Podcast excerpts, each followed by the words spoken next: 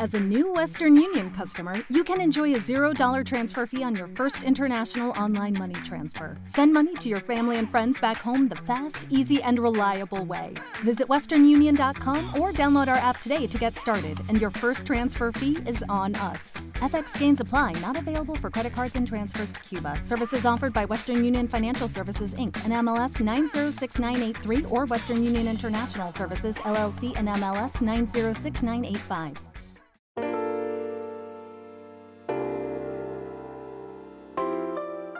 Bienvenidas a Elf Kiss de Radio y feliz 14 aniversario Super Junior. Celebrando su aniversario número 14 desde su formación el 6 de noviembre de 2005, como Super Junior 05, el día de hoy les traigo 10 momentos en los que Super Junior se proclamó los reyes del Hallyu. Número 10. Ser reconocidos actores en el extranjero. El talento de los chicos los ha llevado a trabajar en proyectos de actuación en musicales, dramas y películas en el extranjero, como China, Japón y Tailandia, siendo los primeros en intentarlo y tener éxito en ello. Ya sean como protagonistas o cameos, tal es el caso de los musicales japoneses de Songmin con Vampire, en el que interpretó a Drácula, Wookie, a la edad de 30, Sanjusai no Koroni, y más recientemente Sonata of Flame, y Jason con Maybe, Happy Ending y Altar Boys. En cuanto a televisión, pudimos disfrutar de la película japonesa Korean Teacher, con Jason, la pequeña participación de Unyok en el drama coreano-vietnamita Forever Young y Extravagant Challenge, un drama chino con Dong Hee Won. A la lista también podemos agregar la infinidad de dramas y películas que ha grabado Won en China, Taiwán y Hong Kong, desde el año 2006, mencionando unas cuantas como Helios y Dragon Blade. Pero no podemos dejar de lado los programas de variedades, incluidas la edición especial con parejas de diferentes nacionalidades del programa We Got Married, en el que participaron Kyuhyun y Hichol, con pareja china y taiwanesa respectivamente, y la versión china del programa con Shiwon y la modelo china Liu Wen. Otros programas fueron Exciting India, con el Magnet y Super Junior M's Guest House, con todos los miembros de SJM, y como invitadas algunas afortunadas elfs chinas, los primeros programas de su género. Finalmente, tampoco podemos olvidar el programa tailandés Beauty No. 9, en el que nuestro líder Ituk fue el MC principal, siendo reconocido como el MC de Asia y ser el primer artista en hacer algo así, y muchos otros programas que seguramente estoy olvidando. Número 9. Subunidades. Super Junior es considerado el pionero en el concepto de subunidades. Comenzando con Super Junior Cry, cuentan con un total de 5 subunidades y 7 solistas oficiales logrando llevar a cabo con gran éxito giras que atrajeron una generosa audiencia alcanzando fama, éxito y reconocimiento en diferentes países asiáticos, al igual que el grupo madre. Dentro de los proyectos que han tenido como subunidades en el extranjero, se encuentran el single japonés de Super Junior T, el trabajo de SJM en China, la fama de DNE en Japón y más recientemente visitando países como Malasia, Tailandia y Taiwán, y los conciertos en solitario de Yesong, Kyuhyun y Ryogu por mencionar algunos. Rompiendo los récords de, número 1, ser el único grupo en el que las subunidades han logrado el mismo éxito que el grupo original, pudiendo llevar a cabo actividades independientes de este. Número 2, ser el primer grupo en crear este concepto y número 3, el grupo con más subunidades y solistas. Número 8. Debut de Super Junior M en China. Si siguen la serie del canal de los Reyes del Hallyu, seguramente ya saben la historia de Super Junior M. Por eso mismo, solo es necesario mencionar nuevamente que ellos fueron el primer grupo coreano en debutar oficialmente en China, abriendo paso a cientos de artistas coreanos que intentarían ingresar al mercado chino sin el mismo éxito. Además, Super Junior fue el primer grupo en tener un miembro extranjero en su alineación. El grupo no solo asistía a festivales de música, también rompieron récords de ventas y popularidad, eran invitados a programas, radio, televisión y lograron construir una fanbase muy poderosa, y llevando con éxito la serie de conciertos a gran escala llamado Super Show. Número 7. Éxito en Japón sin debut oficial ni promociones. Al igual que en China, Super Junior ingresó con éxito al mercado japonés. La diferencia, lo hicieron con absolutamente nada de promoción y sin un debut oficial en dicho país hasta la fecha logrando posicionarse en los primeros lugares del Oricon y llevando a cabo conciertos en el codiciado Tokyo Dome, un recinto con el que sueñan cientos de artistas en pisar con una capacidad para 57.000 asistentes. Para el Super Show 6, rompieron el récord de ser el primer artista coreano en agotar más de 56.000 tickets por concierto en el recinto. Si quieren conocer la historia detrás de la fama de Super Junior en Japón, les dejaré el enlace en la descripción. Número 6. Numerosos premios en el extranjero. Con 161 premios ganados de 215 nominaciones en diferentes categorías, incluidos 18 premios del prestigioso Golden Disc Award, únicamente en Corea, fueron el primer artista coreano en ser nominados y ganar los Teen Choice Awards de Estados Unidos, en las categorías de Artista Internacional y Mejor Fandom en el 2015. En América Latina, son el primer artista de K-pop en entrar a la categoría de canciones latinas en los Billboard, Sabemos de la popularidad de SJ en Asia. En dicho continente han logrado dominar los premios y categorías por años. Entre ellas están los premios chinos a Mejor Artista Coreano del año 2012, 2013 y 2015. Este año se convirtieron en el primer artista extranjero en ganar el premio a Artista del Año en Taiwán, logrando ganar premios en España, Shanghai, Tailandia, China, Filipinas, Hong Kong, Taiwán, Japón, Singapur, México, Malasia, Italia, Puerto Rico, Estados Unidos, entre muchos otros, siendo los primeros artistas coreanos en ganar en estos países. Número 5. Conferencia en la Universidad de Oxford en Inglaterra. Titulada Super Junior The Last Man Standing, los miembros Unyok, Shiwon, Kyuhyun y Kangin fueron invitados a través de la Asociación de Asia y el Pacífico de Oxford y el Consejo de Estudiantes Coreanos a dar una conferencia frente a 400 estudiantes en la Cámara de Debate de la Unión de Oxford, hablando sobre temas como su marca de conciertos, Super Show, el proceso de creación de sus álbumes y los pensamientos de los integrantes sobre el K-pop y el Hallyu. También llevaron a cabo una ronda de preguntas y respuestas en donde se tocó el tema de las diferentes perspectivas de la ola coreana y les enseñaron a bailar el icónico paso de Sorry Sorry. Por supuesto, ellos son el primer grupo coreano en llevar a cabo tan significante conferencia. Tanta historia será celebrada con un gran festival en el colosal Estadio Azteca. Telehit 25 años. En el escenario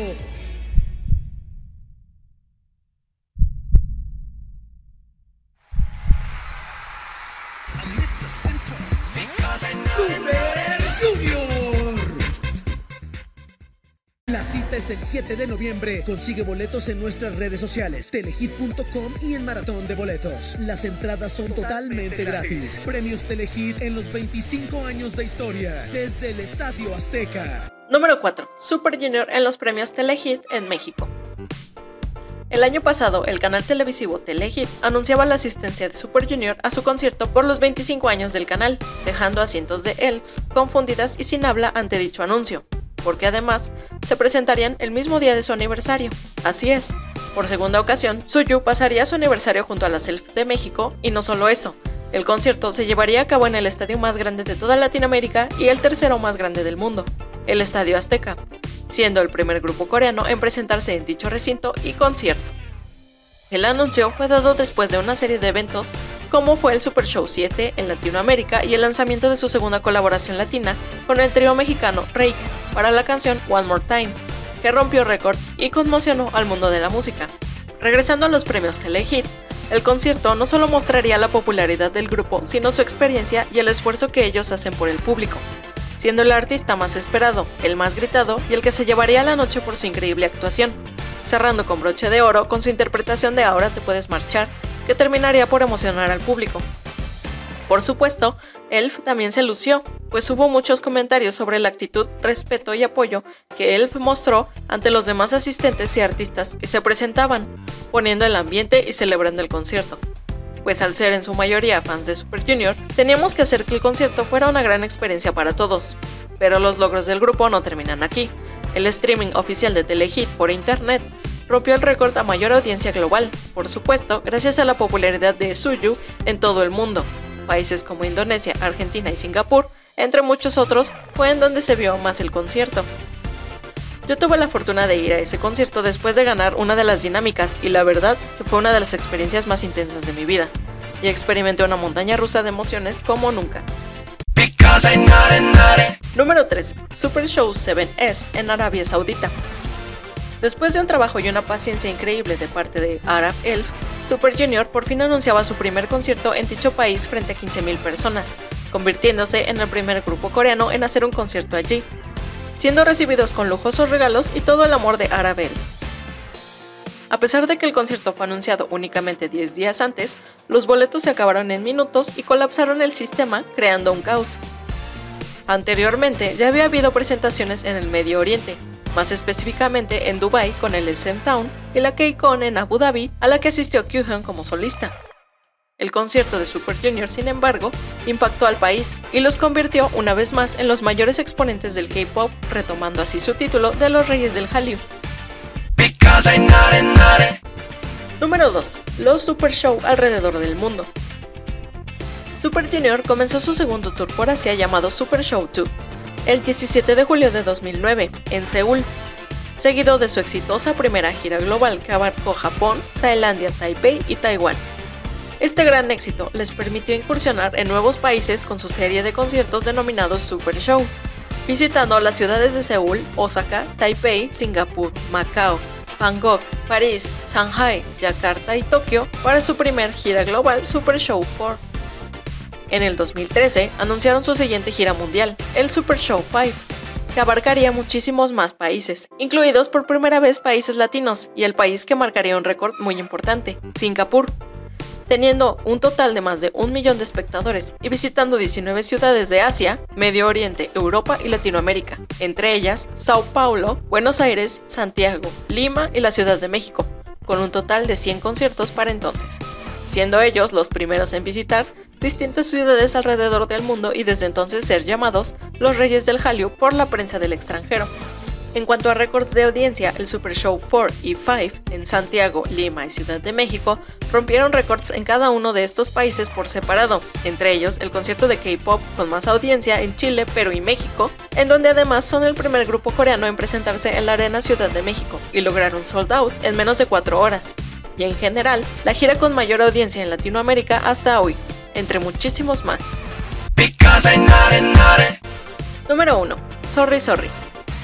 Convirtiéndose en el álbum coreano más vendido de Taiwán, Tailandia, China y Filipinas, en donde también recibió el crédito de ser el primer álbum coreano en llegar al puesto número 1 en los rankings de música de este país.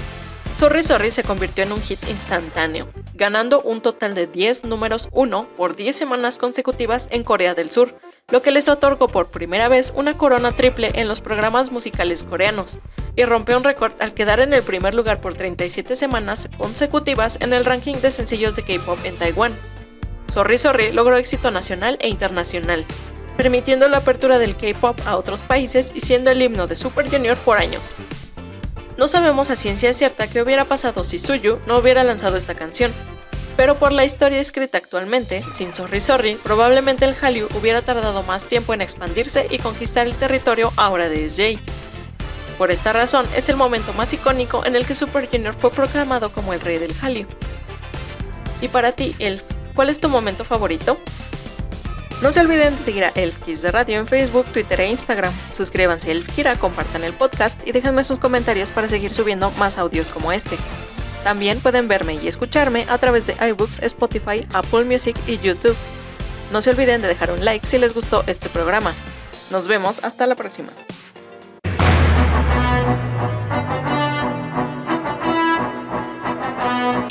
opportunity, the last man standing. Oh, oh, oh,